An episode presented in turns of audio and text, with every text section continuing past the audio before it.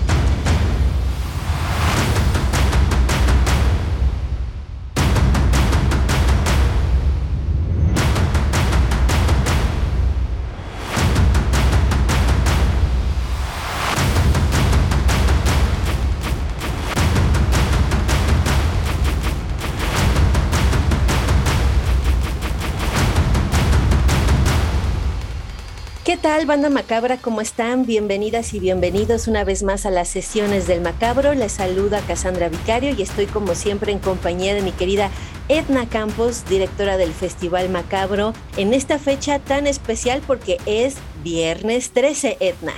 ¿Cómo estás, Cassandra? Pues sí, este, ya, ya eh, eh, pusiste todos tus fetiches para que, para protegerte de todas las maldiciones que te pueden caer en viernes 13. Digo, creo que es, uno de los días más eh, mágicos y a la vez de los más este, terroríficos para ciertas personas, ¿no? Para mucha gente piensa que sí es un día de mala suerte.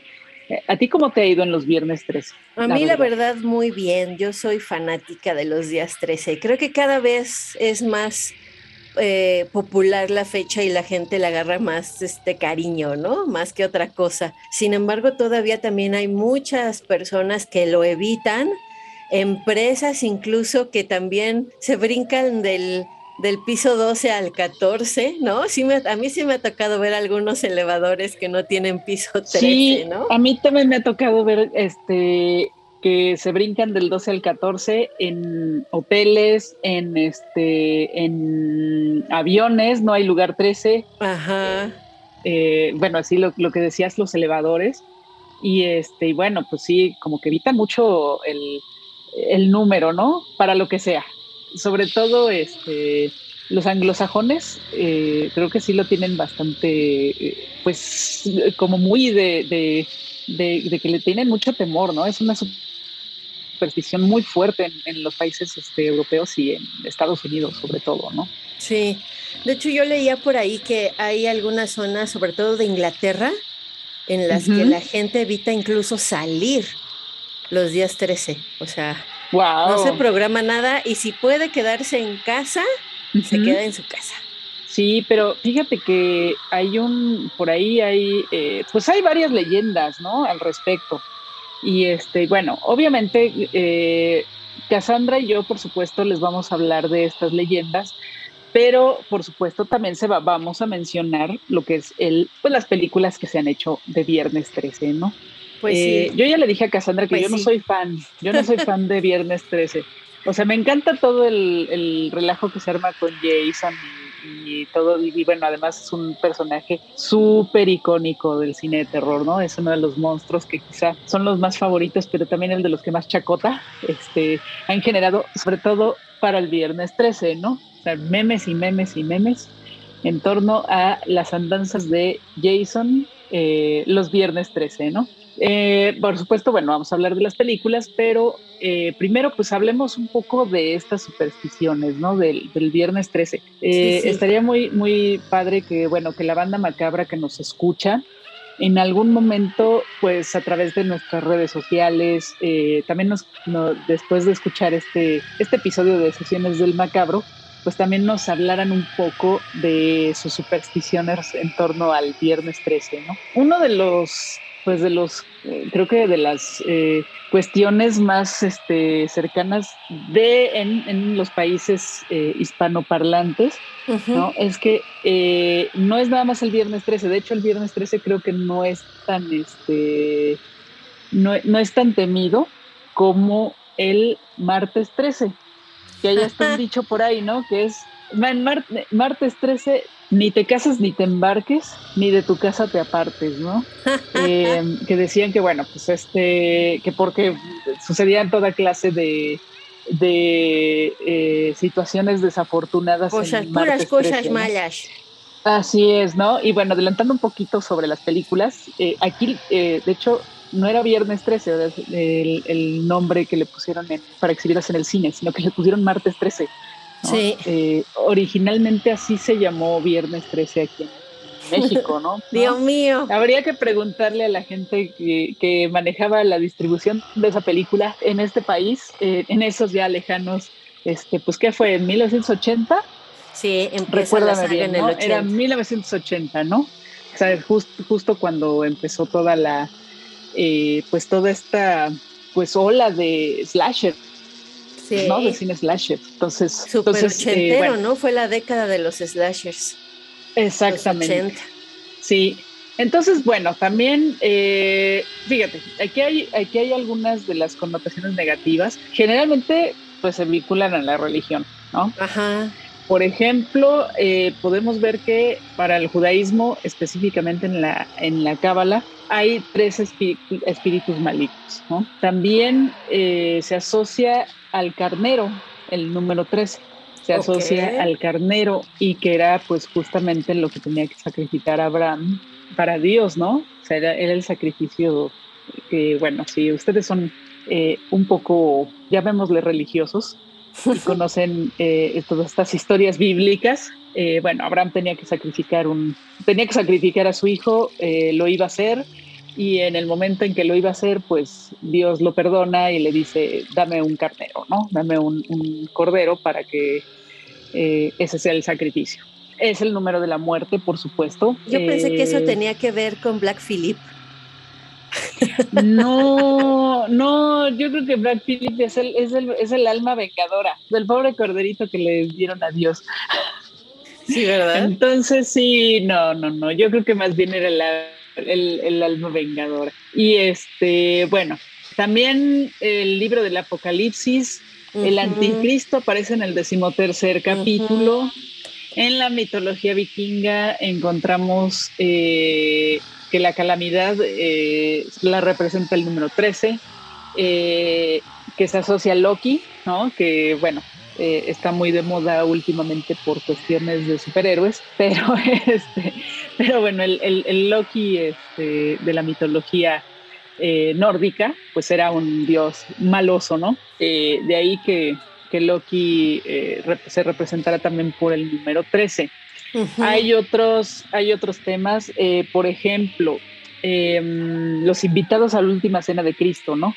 Eran 12, tenían 12, eran 12 apóstoles y pues el número 13 era ni más ni menos que el buen Jesús. Entonces, em, pues de ahí, eh, pues de ahí que bueno, que hay, hasta una obra de teatro, si no me equivoco, que se llama 13 a la mesa. Es una obra este, estadounidense, la verdad no recuerdo el, el, nombre del autor, pero eh, pues era una comedia, ¿no? En la cual pues una mujer tenía que eh, recibir invitados a una cena y todo el tiempo se le juntaban 13 a la mesa, ¿no? Entonces hacía y deshacía para o disminuir la cantidad de invitados o aumentar la cantidad de invitados y en último momento siempre le quedaban 13, ¿no? Entonces era muy divertido el asunto, la verdad. Estaba, estaba, era, estaba muy bien desarrollada la, la obra, ¿no? Y era muy, claro, muy porque es súper de pues, mala suerte. de todo, ¿no? Porque es súper de mala suerte, se supone tener 13 invitados a la mesa. Yo sabía otra versión, Edna, que el número 13 era Judas. Ajá. También. Ya sea que le toque el número 13 a Jesús, pues no, le, no terminó muy bien la cosa, ¿no?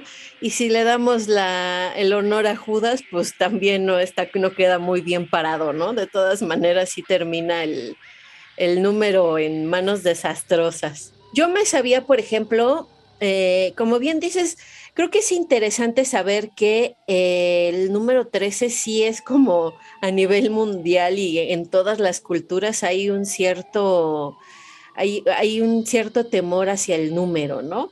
ya nos hablabas de vikingos, de cristianos, de los romanos también tenían mucha esta esta fobia hacia el número 13, ¿no?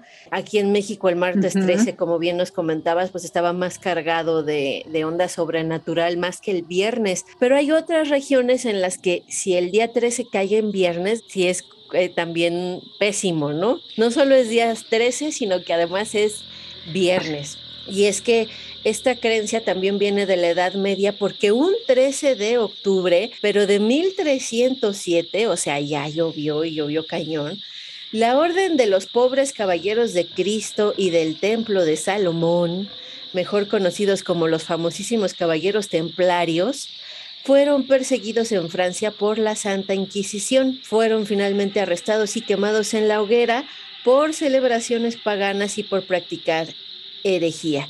Y todo eso ocurrió un día viernes 13. ¡Tan, tan! ¡Wow! No, pues la verdad es que sí, es, sí hay como de todo, ¿no? Eh, fíjate, en la religión cristiana Satán era el, número 13, era el ángel número 13, ¿no? Sí, se conoce la historia de, de, cómo nació, ahora sí, de cómo apareció Satán o de cómo nació Satán.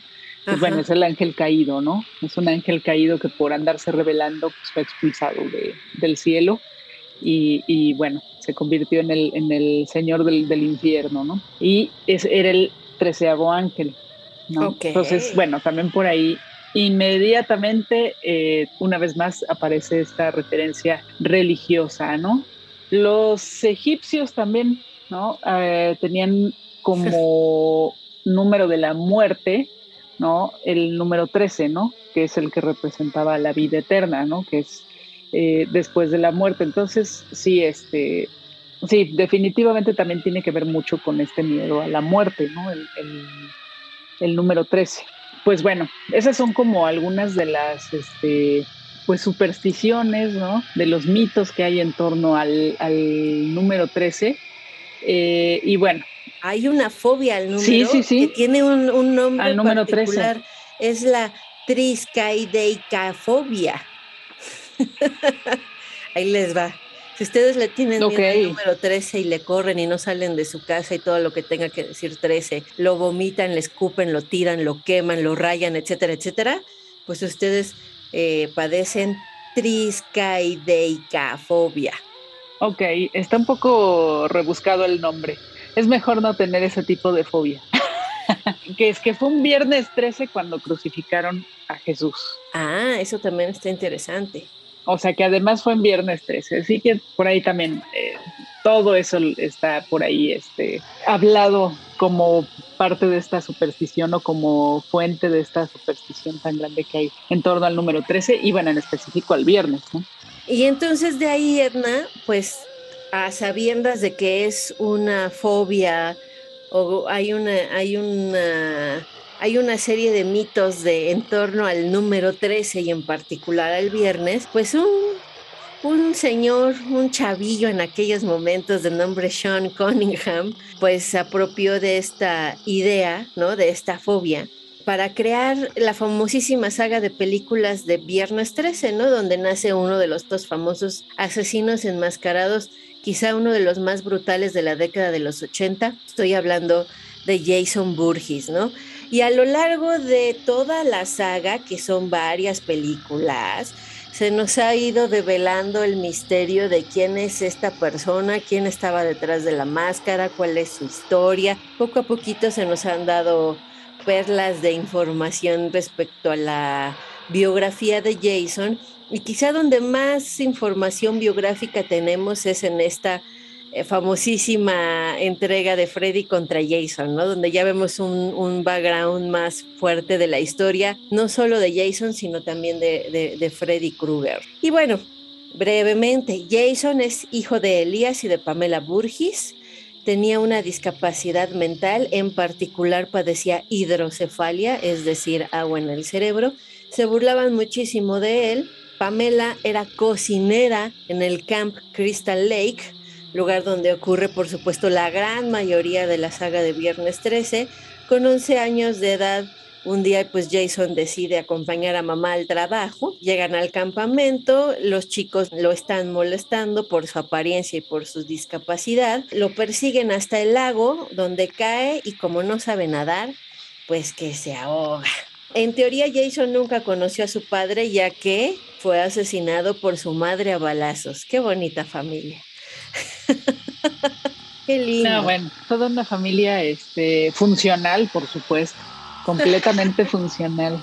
Y bueno, se supone en, la, en Viernes 13, parte 2, eh, nos enteramos de que en realidad Jason no se ahogó, logró salir al, a flote, digamos, salió del agua y se escondió en el bosque. A nadie se le ocurrió, eh, nunca apareció el cuerpo y a nadie se le ocurrió eh, buscarlo. Eh, después de los hechos ocurridos en viernes 13, en esta parte 1, en donde Jason en realidad no aparece y quien es la que está tomando venganza por el fallecimiento de su hijo, pues es Pamela Burgis. Al, si al final... Ay, a quien por cierto, por cierto, ahora ahora que acaba de pasar el Día de las Madres, le mandamos un abrazo muy grande y cariñoso. Sí. sí, sí, o sea, de hecho sí es una de las mamás más legendarias, ¿no? Y más queridas. Claro que sí. Sí, sí, sí. Junto con, la de Norman Bates, creo que junto con la mamá de Carrie. Ah, bueno. y la de Carrie, ¿dónde la dejas? Sí, ¿Dónde dejas a la mamá de Carrie? Una vez que empieza uno a ver este, quiénes son las madres, madres este, más icónicas del género, eh, empiezan a juntarse varias, ¿no? y bueno, Pamela definitivamente es una de ellas. Así es. Pues bueno, pues hay un momento en el que Jason es testigo de cómo matan a su madre y es precisamente lo que desencadena todos los hechos de la segunda parte, ¿no? Y bueno, digamos que esa es la historia o la biografía así muy muy sintetizada de Jason como personaje dentro de la saga de Viernes 13, ¿no? Pero a nivel películas, ¿no? Como personaje de ficción, como personaje cinematográfico, pues Jason tiene, digamos que cuatro papás. Los guionistas Victor Miller, Ron Kurz, Tom Savini, y Sean Cunningham, ¿no? Y quien no recuerde o no sepa quién es Tom Savini, pues es uno de los más importantes maestros de los efectos especiales del cine de horror. De hecho, muchos de los efectos también de las primeras entregas de Viernes 13 fueron creadas por el maestro Tom Savini y de muchas otras películas, ¿no? Eh, famosísimo por la explosión de vísceras, ¿no? Explosiones de cabeza en particular. Tiene varias en su haber muy increíbles e incluso aparecen Los Simpson, ¿no? El hombre le hacen por ahí algún homenaje. Creo que se presenta en una tienda de cómics y, Bart y Milhouse se van así como corriendo porque va a estar eh, Tom Savini, ¿no? Y una cosa, una cosa espectacular porque además el hombre como efecto especial se hace explotar su propia cabeza y a todos los niños les salpica la sangre, ¿no? En fin, se cierra el paréntesis. Me, me, atolondré con Tom Savini. Seguimos en estas sesiones del macabro. En algún momento también tendremos que hablar de Tom Savini y todos estos masters de los efectos especiales que, bueno, han hecho de nuestra, este, de nuestra filia, nos han hecho pasar grandes momentos llenos de sangre en la pantalla. Entonces, también deberíamos, ahora que revisamos, que estamos revisando esta, este slasher tan especial que es Viernes 13, ¿no? Y bueno, toda la, la saga, digamos, eh, sí, definitivamente en algún momento, querida banda macabra, vamos a platicar también de los creadores de efectos especiales. Sí, como no, ¿qué sería, ¿qué sería del cine de horror sin unos buenos efectos especiales, no? No son lo único. Así es. Pero sí son un motor importante. Y bueno, más allá de lo que fue el papel, ¿no? Que fueron estos cuatro personajes los que le dieron vida a Jason, pues en la vida real lo han interpretado N cantidad de personajes, ¿no? Hay que resaltar, Edna, que en lo del cine de los 80 pues el personaje del asesino como tal, como siempre está, casi siempre estaba detrás de una máscara o de una gran cantidad de maquillaje, pues no era como muy importante, ¿no? En aquel momento. Muchos años después no teníamos idea, ¿no? No se iba a tener una idea de la, la importancia que iba a tener quien interpretara estos papeles, ¿no?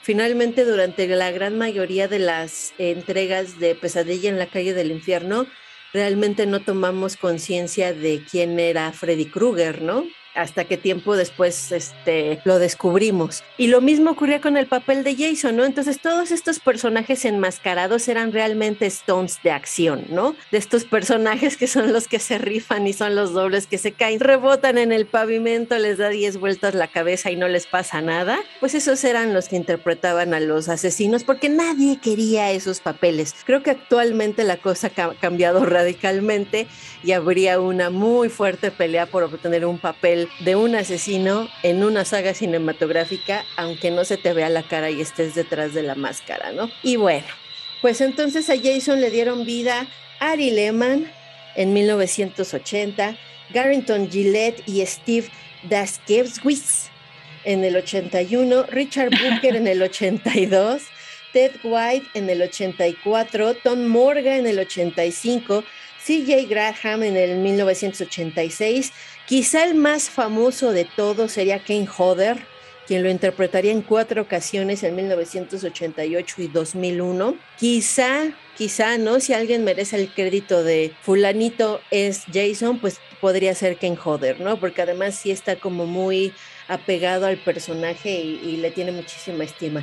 Ken Kirsinger en el 2003 y Derek Mears en el 2009, que es cuando ocurre este remake que a mí en lo particular no me gusta, pero que a mucha gente sí, sí, este, sí le pareció interesante, ¿no? Dato curioso, la máscara de hockey no aparece hasta la parte número 3. Empieza en 1980 con un guion de Victor Miller, la dirección de Sean Cunningham y un jovencísimo, adivina quién, Edna, Kevin Bacon. ¿Quién? Sí, claro, Kevin Bacon. De hecho, de hecho como, como Johnny Depp como Johnny bueno, no, bueno, no, no, no precisamente que se haya casado con una mujer tóxica, sino este, en su primera aparición eh, en cine, que es en Pesadilla en la calle del infierno, pues le toca, ¿no? Un chavisísimo Kevin Bacon no lleva la trama de la película, ni mucho menos, no es el héroe de la misma. No. De hecho, lo matan de forma bastante patética, la verdad. Pero, pues aparece, sí, sí, sí. Después vendría lo interesante, que yo creo que es una creo que es una de las entregas más fregonas, a mi parecer, ¿no? 1981 es Viernes 13, parte 2, dirigida por Steve Miner, que, quien se encargaría de dirigir varias entregas de la saga. Eh, aquí tenemos como protagonista, como nuestra famosísima Scream Queen, a Amy Steele. Amy Steele sería muy famosa por, por, por ser la protagonista, la, la, la Final Girl en este slasher llamado Viernes 13 parte 2 y aquí es donde Jason aparece ya por primera vez, ¿no? Como el asesino, pero no usando la máscara de hockey, sino en una especie como de costalito de papas, ¿no? Se pone un costal este, de esos tejidos, ¿no? Y únicamente tiene un agujerito en uno de sus ojos y es lo único que vemos, ¿no? Y anda vestido tal cual como de menonita, con, un, con una cosa así como para, para jalar paja, ¿no? Ese es el Jason que tenemos en esta entrega número 2. Y la verdad es que la entrega empezó muy bien y después decayó y decayó y volvió a decaer y decayó más y decayó más hasta decir ya, por favor. Yo creo que si hubiera podido hablar les hubiera dicho ya mátenme porque esa cosa se puso gruesa. Pero en el, en, en el 82 todavía no caemos en desgracia. Y viene una viernes 13 parte 3 otra vez dirigida por Steve Miner, que también es interesante, Edna, porque esta entrega tuvo mucho éxito y es la única de toda la saga que estuvo en tercera dimensión. También creo que valdría la pena hablar de eso en algún momento, Edna, porque era muy clásico y seguro tú lo viviste, que en el cine de los 80 ir a ver películas en tercera dimensión era wow, ¿no? Y se hizo mucho cine en tercera dimensión. A México no llegó tal vez con la fuerza en la que ocurría en Estados Unidos, pero sí llegaron, yo, yo me acuerdo que sí llegué a ver alguna que otra en estos famosísimos cines de reforma, ¿no? De, que era, no me acuerdo qué tal película en 3D. Sí, fíjate que yo nunca vi una en ese tiempo. No. Debo, debo decirlo. Nunca vi una, pero sí conocí bien los lentecitos, que eran unos lentes bien, o sea, de cartón, ¿no? Que eh, uno tenía un color y otro tenía otro, si no me equivoco, uno era rojo y otro era azul, y eran, pues eran de cartón, ¿no? Entonces, pues la verdad es que, digo, esos los he visto y los, los he probado en, en alguna ocasión este, más reciente, y la verdad es una, una pesadilla. Entonces, eh, me imagino que debe haber sido una cosa de mucho, mucha chacota el el haber asistido a esas, esas funciones en 3D, ¿no? Eh, sobre todo, bueno, antes de, que esta tecnología regresara en los años, pues sí, ya para el 2000, 2010, más o menos. ¿eh? Sí, sí, sí. que empezaron a regresar estas, este, eh, la tecnología del, del, 3D, obviamente muchísimo más sofisticada y bueno, ya los lentes, pues es otra cosa, ¿no? También. Pero aún así como que, y volvió a decaer, ¿no? Sí, como que no, como Porque que no ya, ya prácticamente no. No, no, no, creo que, bueno, creo que su mejor momento fue justamente con Avatar, la de la película de, James Cameron. Creo que eh, ahí fue su mejor momento, la experiencia era bien interesante, o sea, ver, ver, ver esa película en, 3D era bien interesante, estaba muy bien hecha.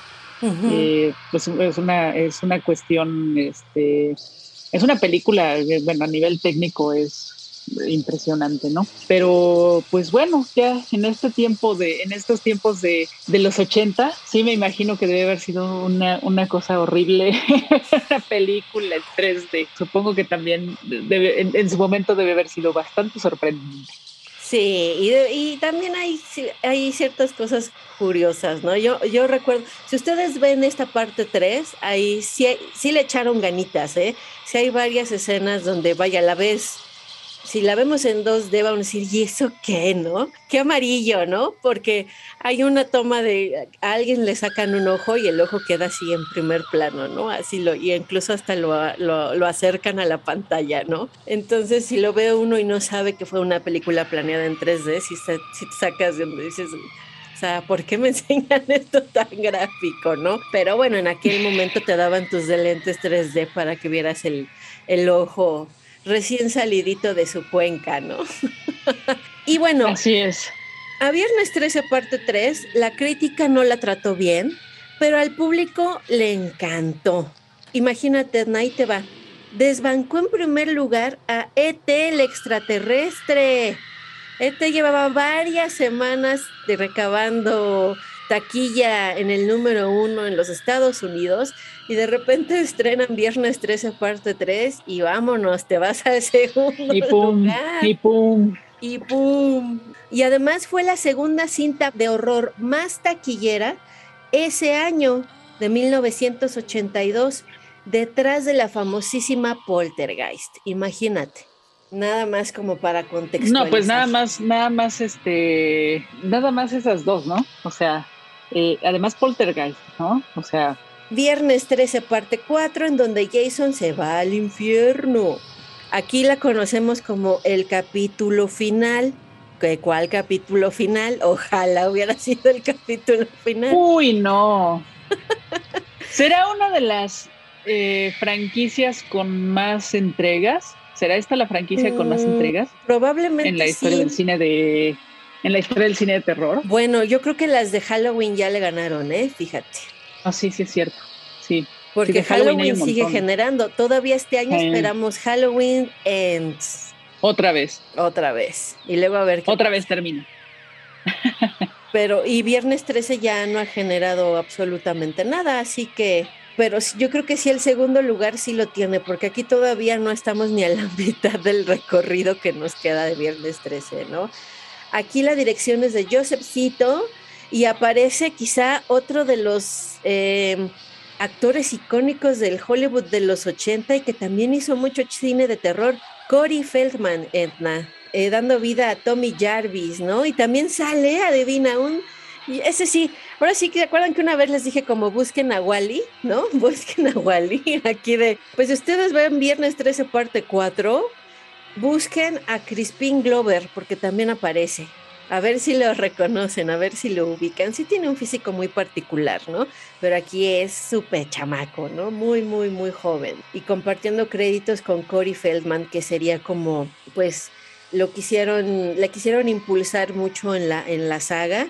Y de ahí él haría la parte 4 y la continuación, que sería la parte 5, que A New Beginning o Un Nuevo Comienzo.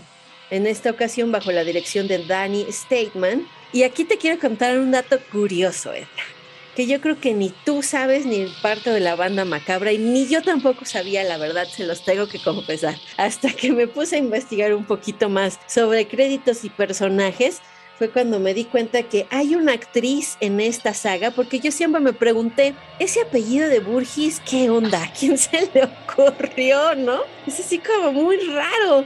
Yo nunca he escuchado, conocido a alguien de que se apellide Burgis, ¿no? A excepción de Jason y es un personaje completamente de ficción. Pues resulta que en esta parte 5 hay una actriz que se llama Debbie Sue Burgess. O sea, su apellido de verdad es Burgess. Ok. ¿Cómo ves? O sea que el, el apellido sí existe como tal, ¿eh? Yo pensé que era 100% ficción y no. Si hay personas por ahí en el mundo apellidadas Burgess con el apellido del eh, apellido es igual que Jason. Así es. Y en esta serie también aparece Corey Feldman, también otra vez dándole vida al famosísimo personaje de Tommy Jarvis. Después viene la entrega número 6 que se llama Jason Vive, esto en 1986, dirigida por Tom McLaughlin. Y bueno, aquí hay una cosa interesante. Se buscaba que Corey Feldman en su papel de Tommy Jarvis fuera, digamos, el nuevo villano de la saga. Porque ahí él tiene un... Se le pone espesito a Jason, ¿no? Se le pone al tú por tú, no se deja matar, salva a todas las chicas, la, la, la, la, la, ¿no? Se pone muy gallito con Jason. Y entonces lo que estaban buscando era precisamente que de alguna forma se pasara la batuta y él fuera el nuevo villano de la saga. Sin embargo, esta entrega número 6 no tuvo la aceptación y el éxito ni por parte de los fanáticos ni por parte de la crítica, ¿no? Y es por eso que entonces deciden revivir a Jason, al personaje de Jason, ¿no? Porque ya sabían que estaban destinados al fracaso y que eso no iba a funcionar, ¿no? Tommy Jarvis como el, nuevo villano de la saga Viernes 13 no iba a ser aceptado jamás por los fanáticos y entonces resucitan eh, a Jason. Y aquí ya comienza el personaje pues a tener ciertos poderes sobrenaturales. Al final, el personaje de Tommy Jarvis lo ata a una gran roca y lo tiran al fondo del lago Cristal, que quizá es una de las imágenes más icónicas. Y recuerdo que hace no muchos años, Edna, circuló en internet la noticia de un lago en Chicago que habían puesto una estatua de Jason precisamente anclada a una gran roca en el fondo del mar. ¿no? O sea, alguien se le ocurrió. En las peceras también, ¿no? Es muy particular encontrar las figuras de Jason acá eh, anclados a una roca, ¿no? Pero a alguien se le ocurrió en Chicago hacer el chistecito, empezó a llamar mucho la atención. Llegaron las autoridades aguafiestas y pidieron que sacaran la escultura y hasta donde tengo entendido ya no está. Hubiera sido un, gran incentivo para el turismo. La verdad que sí. O sea, toda la gente que hubiera querido ir a ver la estatua de Jason en un lago, o sea, hubiera sido fantástico y, muy divertido además, ¿no? Claro. Lástima. Yo, hubiera ido sin chistar. Lástima, pero bueno. Oye, pero digo, regresando un poco, regresando un poco a lo que, de, lo que dices de que querían darle el la fuerza al, personaje de Corey Feldman, pues cómo se les ocurre, ¿no? O sea, si ya el, ya el, Jason es un, este, ya, para entonces era un personaje icónico, ya era un monstruo, pues, ¿no? claro. ya este, parte de la cultura popular. Entiendo que pues ya la, para entonces ya la franquicia no daba ya para mucho, ¿no? O sea, ya, ya estaba demasiado desgastada. Entiendo que quizá quisieron este, eh, darle eh, una renovada cambiando de villano, pero pues definitivamente no iba a suceder, ¿no? No iba a funcionar. No, por mucho que Corey Feldman en los años 80 tuviera, tuviera sus momentos de gloria y de esplendor, ¿no? Sí fue muy popular en su momento, fue uno de los niños prodigios de la actuación del cine ochentero, pues la gente no lo iba a Sí, pues eran los Corys, así se, le conoce, les conocía, así como ahora tenemos las Kardashian, en ese momento teníamos a los Corys, ¿no? Que eran este Cory Feldman y Cory, Cory Haynes, era creo el otro, ¿no? el, otro Cory, ¿no? Pero sí, este, sí eran, bueno, eran hiper populares, ¿eh? Sí, sí, sí. Y terminaron súper mal, ¿eh? By the way. O sea, ya alguna vez llegué a ver algunas entrevistas ya, ya con un Cory Feldman ya súper cuarentón y ya pobre. Pero mal, mal, sí. Pero bueno, en esta entrega número 6, mi querida Edna, también tiene otra cosa particular. No solo resucitan a Jason porque ya nadie iba a querer a Corey Feldman como el malo de la saga, sino que también hay, hay Alice Cooper, famosísimo también en ese momento, ¿no? Hace una canción basada en Jason que se llama His Back, The Man Behind the Mask, ¿no? Eh, que sería una, una canción, creo que pocos monstruos tienen una canción así de esta es para ti, ¿no? Pero además es bien popular esa canción. Sí, fue un hitazo. Sí, fue un hitazo. Bueno, ahora pues no creo que la conozca mucha gente, salvo los que son muy, muy fans de tanto de Alice Cooper como de toda la onda del, de la música inspirada en las películas de terror. Pero este, pero sí es, es una canción este, bien conocida y bien buena. Sí, la verdad que sí. Y el video también está muy padre. Yo recuerdo que creo que creo que incluso Jason está persiguiendo a Alice Cooper. Si no me falla la memoria, creo que sí lo mata, le corta la cabeza. Una cosa así pasa el. Sí, es que Alice Cooper era, era, era todo un personaje también, ¿no? Pero bueno, eso Bueno, búsquenlo en el YouTube para que conozcan la canción y vean el video. Sí, sí, sí. No tiene desperdicio. Video. ¿eh? Eso está muy padre. Y luego viene Viernes 13, parte 7 de New Blood o La Nueva Sangre. Ya estamos en 1988 y la saga dice, por favor, ayuda. La verdad es que esta entrega número 7 a mí en particular me gustó bastante. Eh, sin embargo, sí ya empieza a flaquear mucho. La dirección es de John Carl Buchler. Aparece Kane Hodder como Jason eh, como dato interesante, Edna, esta es la última entrega de la saga que ocurre en Crystal Lake. A partir de aquí ya tendríamos otros escenarios para las masacres de Jason. También se le conoce en el argot popular entre aquellos fanáticos del horror y que no les gusta demasiado la película o de forma peyorativa la llaman Carrie contra Jason porque de hecho la protagonista tiene poderes telequinésicos, ¿no? Y al final sí se rifan un tú a tú ella, ¿no? Con sus poderes telequinésicos. Y Jason, que como ya recordamos, está en el fondo del lago Cristal, anclado a una piedra, logra escapar, ¿no? Comienza a matar nuevamente y entonces ocurre este choque. Ya entonces ahí también le llaman Carrie contra Jason, ¿no? A mí me gusta mucho esta entrega en particular porque creo que regresa Jason a la brutalidad de sus asesinatos. El diseño del personaje como tal me gusta mucho, como ya estuvo mucho tiempo metido bajo el agua, el personaje ya le faltan muchos pedazos de piel. Es un Jason muy, muy, muy monstruoso, ¿no?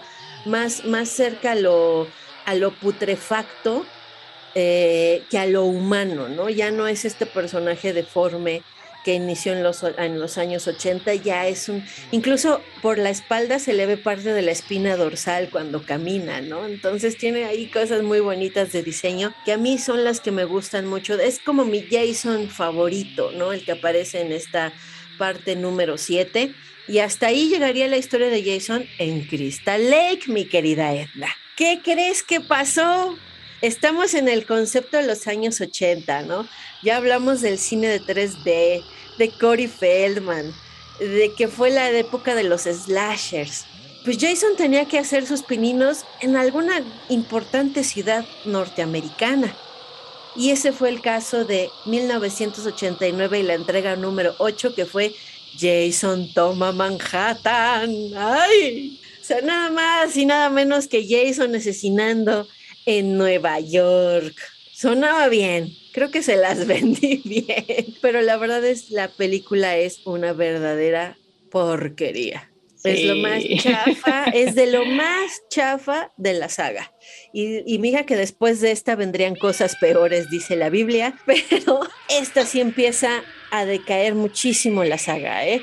Luego vendría Jason Goes to Hell o Jason se va al infierno Nuevamente Ken Hodder es el protagonista, también en Manhattan Jason es el protagonista. Eh, aquí también empieza, empieza a decaer la franquicia terriblemente. Para muestra te voy a platicar que el FBI destroza el cuerpo de Jason, pero su espíritu toma posesión de un forense que examina los restos y entonces así es como Jason se hace de un nuevo cuerpo para matar. ¿Cómo ves? No, pues una joya. o sea, Chucky intentándolo una y otra vez. Y este así en dos patadas lo logra, ¿no? Lo logra, así es.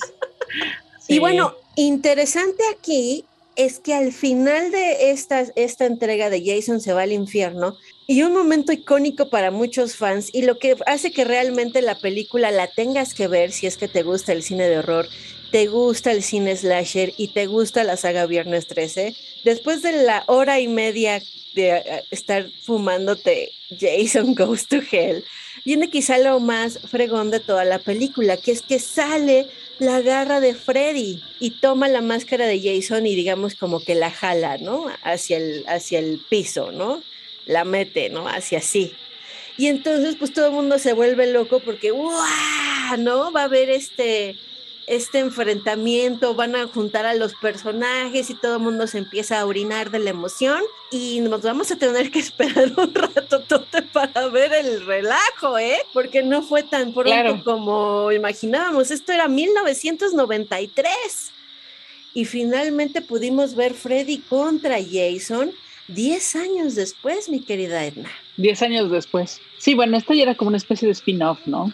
Sí, ya, o sea, eh, insisto, o sea, yo creo que precisamente cuando dejamos de tener a Jason en este, en su hábitat, ¿no? En este, en este Camp Crystal Lake, finalmente la saga empieza únicamente a ir hacia abajo, ¿no?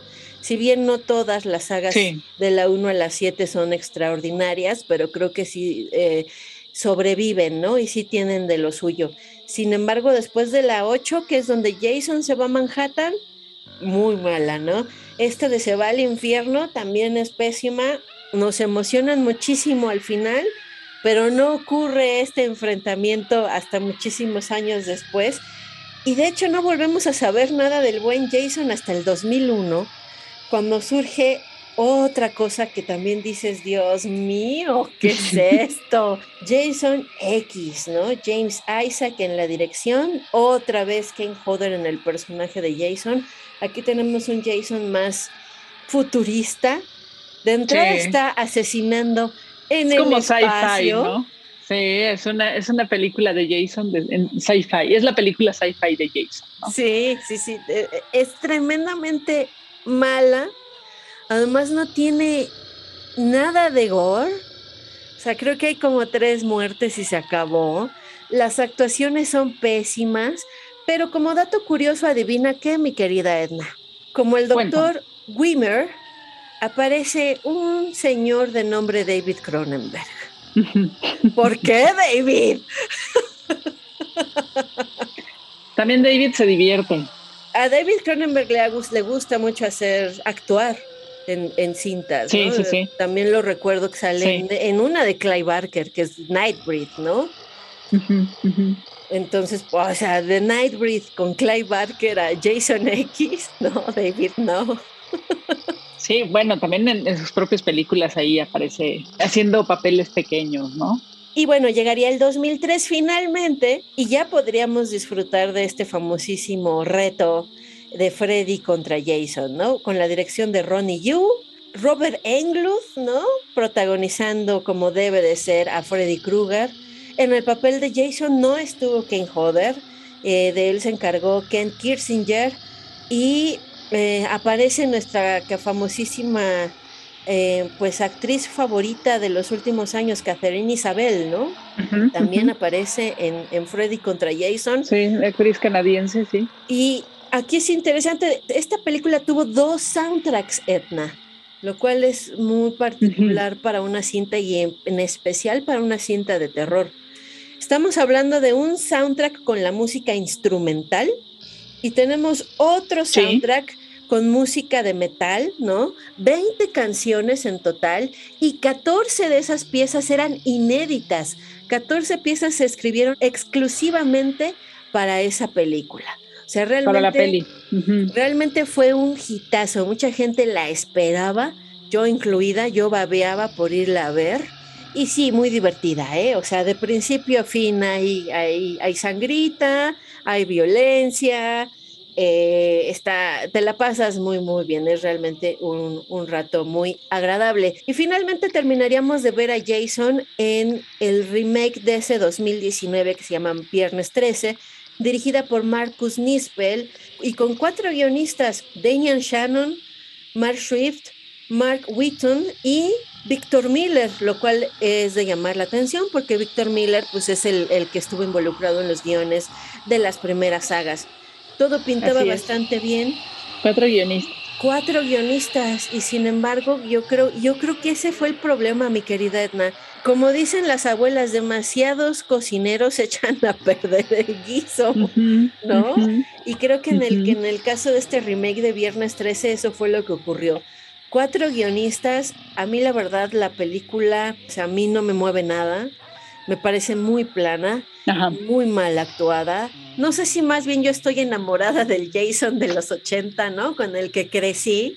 Y quizá este, ¿no? Que ya estoy viendo 30 años después, pues ya lo siento como un verdadero farsante, ¿no? En mi vida en particular, ¿no? Sin embargo, yo he leído, yo he leído muchos comentarios positivos de la película, es decir, vaya, ustedes juzguen, ¿no? Vayan a verla. Eso es importante. Ustedes. Así es. Eso es finalmente lo, lo más importante aquí, ¿no? Tanto Edna como yo podemos dar nuestros puntos de vista y decir que sí, que no, pero finalmente la banda macabra es la que eh, tiene la, toma la sartén por el mango y ve las películas y realmente ustedes lleguen a sus propias conclusiones y ya después me dirán qué Jason les gusta más o qué Viernes 13 les, les gusta más, el de los 80 o el del 2009.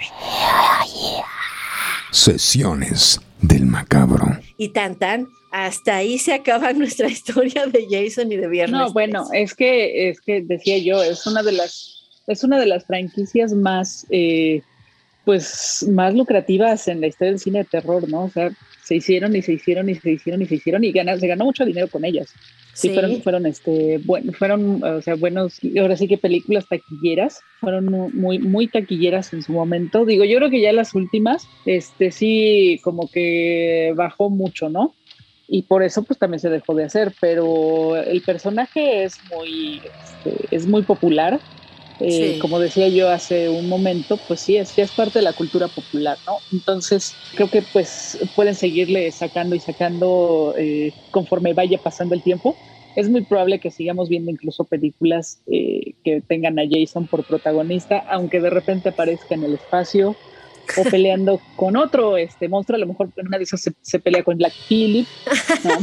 Este, fíjate que una de las críticas que siempre ha tenido Viernes 13 desde su inicio ha sido que la acusan de ser una película moralista, porque justamente, bueno, no, no es, creo que no es un secreto que esta regla del slasher que enfatiza que eh, mueren los adolescentes o los muy jóvenes por eh, tener relaciones sexuales fuera del matrimonio, se enfatiza muchísimo en Viernes 13. O sea, la mayoría de los que mueren es porque están este, de calenturientos, ¿no? En, el, en el, en, el, este, en el campamento.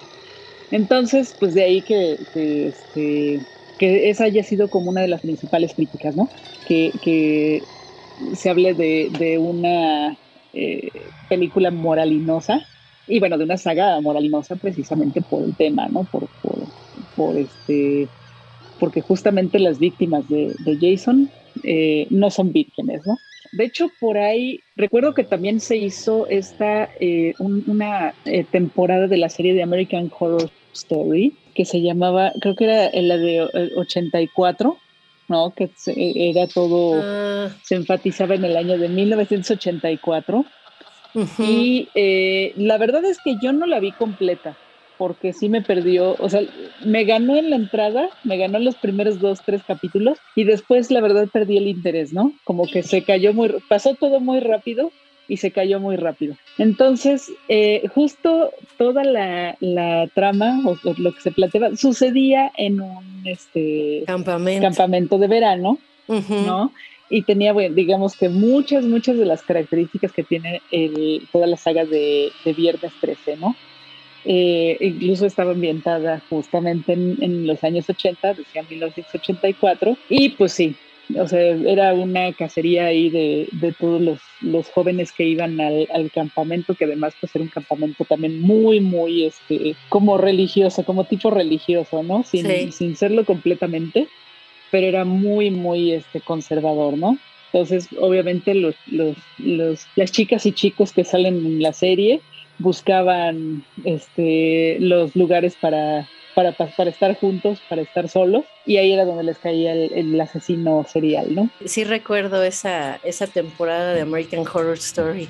Muy, pues sí, claro, nos, nos refería muchísimo a Viernes 13, ¿no? Y regresando a lo que tú decías este Completamente. De, este aspecto, moral, tienes toda la razón, pero también ahí está cierta, ciertamente justificado porque en teoría pues Jason muere porque los, eh, los niños lo molestan, pero los jefes del campamento, digamos, no están poniendo atención a los niños porque están fumando marihuana, están teniendo relaciones sexuales, están bebiendo, están haciendo fiestas y entonces él les culpa finalmente por lo que le pasó, por lo que a él le pasó, ¿no? Entonces, eso es lo que motiva finalmente y provoca la ira de Jason, ¿no? Si es un personaje que si lo vemos desde ese punto de vista moralino, pues sí es como, como muy moral, ¿no? no a Jason no le gusta. Es un policía. Jason es un policía, sí. Y un policía de la moral, ¿no? Exacto. Y no le gusta que fumes. O sea, es, el, que, está Buscando, es el que te está buscando la marihuana. Exacto, ¿no? Y si te y qué andas haciendo después de las 10 de la noche afuera de tu cabaña, mija. Exacto, en la calle, en la calle, sí. ¿Qué anda haciendo en la calle? la, gente joven no tiene que estar en la calle después de las 10. Más después de la, ya se, se hace de noche y ya no puede salir. Sí, digamos que es un poco, es el, el, este, el punto como en contra que tiene toda esta saga, ¿no? Y el mismísimo Jason. Pero al mismo tiempo también es uno de los, yo creo que sí es de los asesinos más brutales, ¿eh? Sí, Sí, sí, sí, sí, sí. O sea, funciona muy bien. Como slasher funciona súper bien, definitivamente. Hay mucha creatividad ahí y vaya, Freddy Krueger también hace unos asesinatos muy creativos y muy espectaculares. Eh, pero Jason, Jason sí es muy duro y a la cabeza, ¿no? O sea, sí, sí, sí es, es, sádico. Y además le gusta el drama, ¿no? Porque si algo también le tenemos que criticar un poco a la saga es que, y ocurría finalmente en todo el cine slasher de los 80, creo que no era exclusivo de la saga Viernes 13, pero hacia el final empiezan a salir todos los muertos y todos los, los cadáveres están puestos de forma dramática, ¿no? O están colgados así como Cristo, o están de cabeza, o están abiertos en canal, pero así de forma muy estética que dices, bueno, ¿y estos cómo llegaron a esa posición si murieron de otra forma, ¿no? Sí, claro. Si te gusta el gore y te gusta toda esta onda, sí le vas a pasar muy bien, ¿no? O sea, definitivamente, sobre todo con las primeras películas, creo yo, ¿no? Sí busca este, satisfacer sus instintos este, más, más sanguinarios, definitivamente. Y los nuestros también.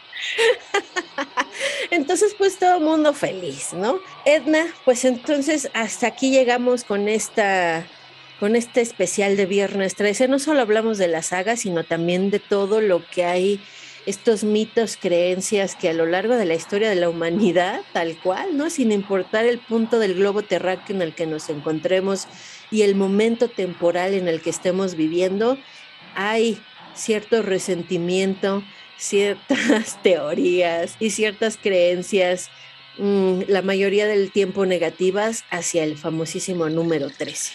Sí, así es, Cassandra. Y bueno, creo que es el, número 13 es el más universal pero ya digamos en culturas más locales, este, pues varían los números. Entonces, en algún momento nos encontraremos con que todos los números son de mala suerte.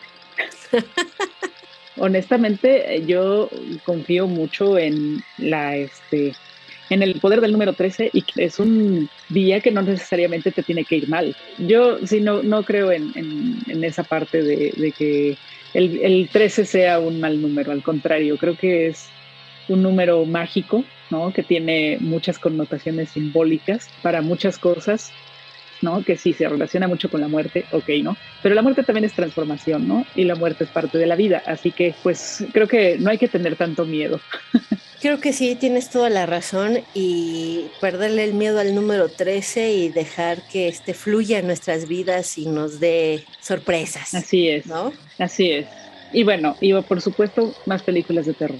Eso, eso tú sí sabes. Pues bueno, cerramos la sesión macabra de este hermosísimo viernes 13. De entrada ya nos fue bien porque tuvimos podcast.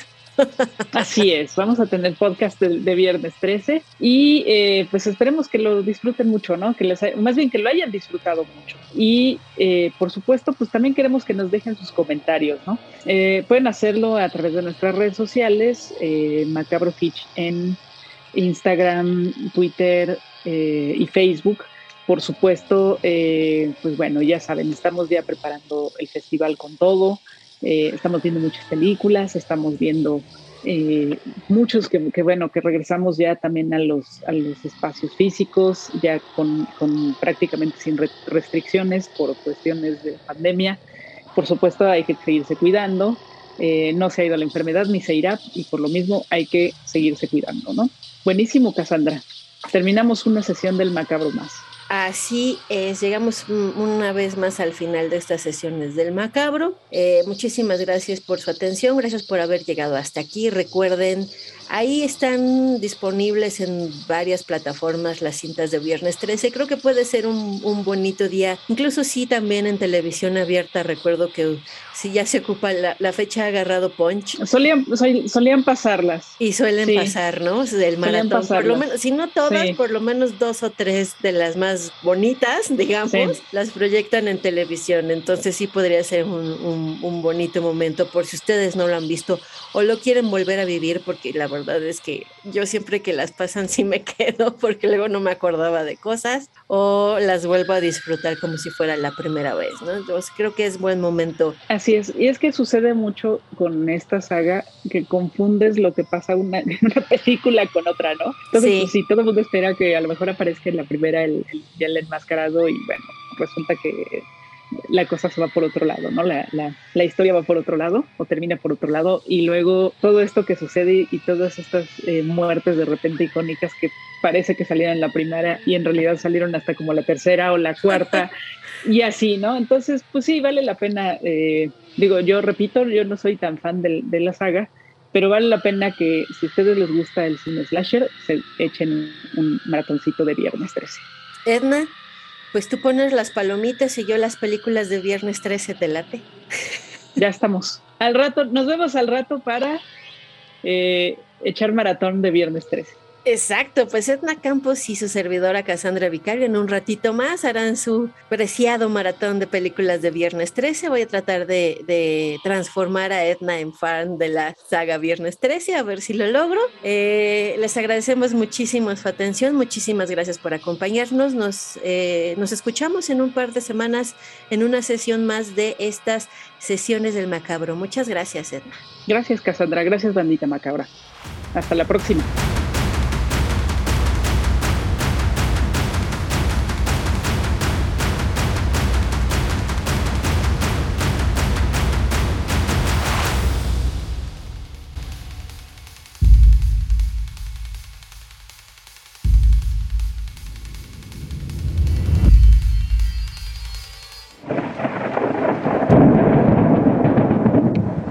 Sesiones del Macabro.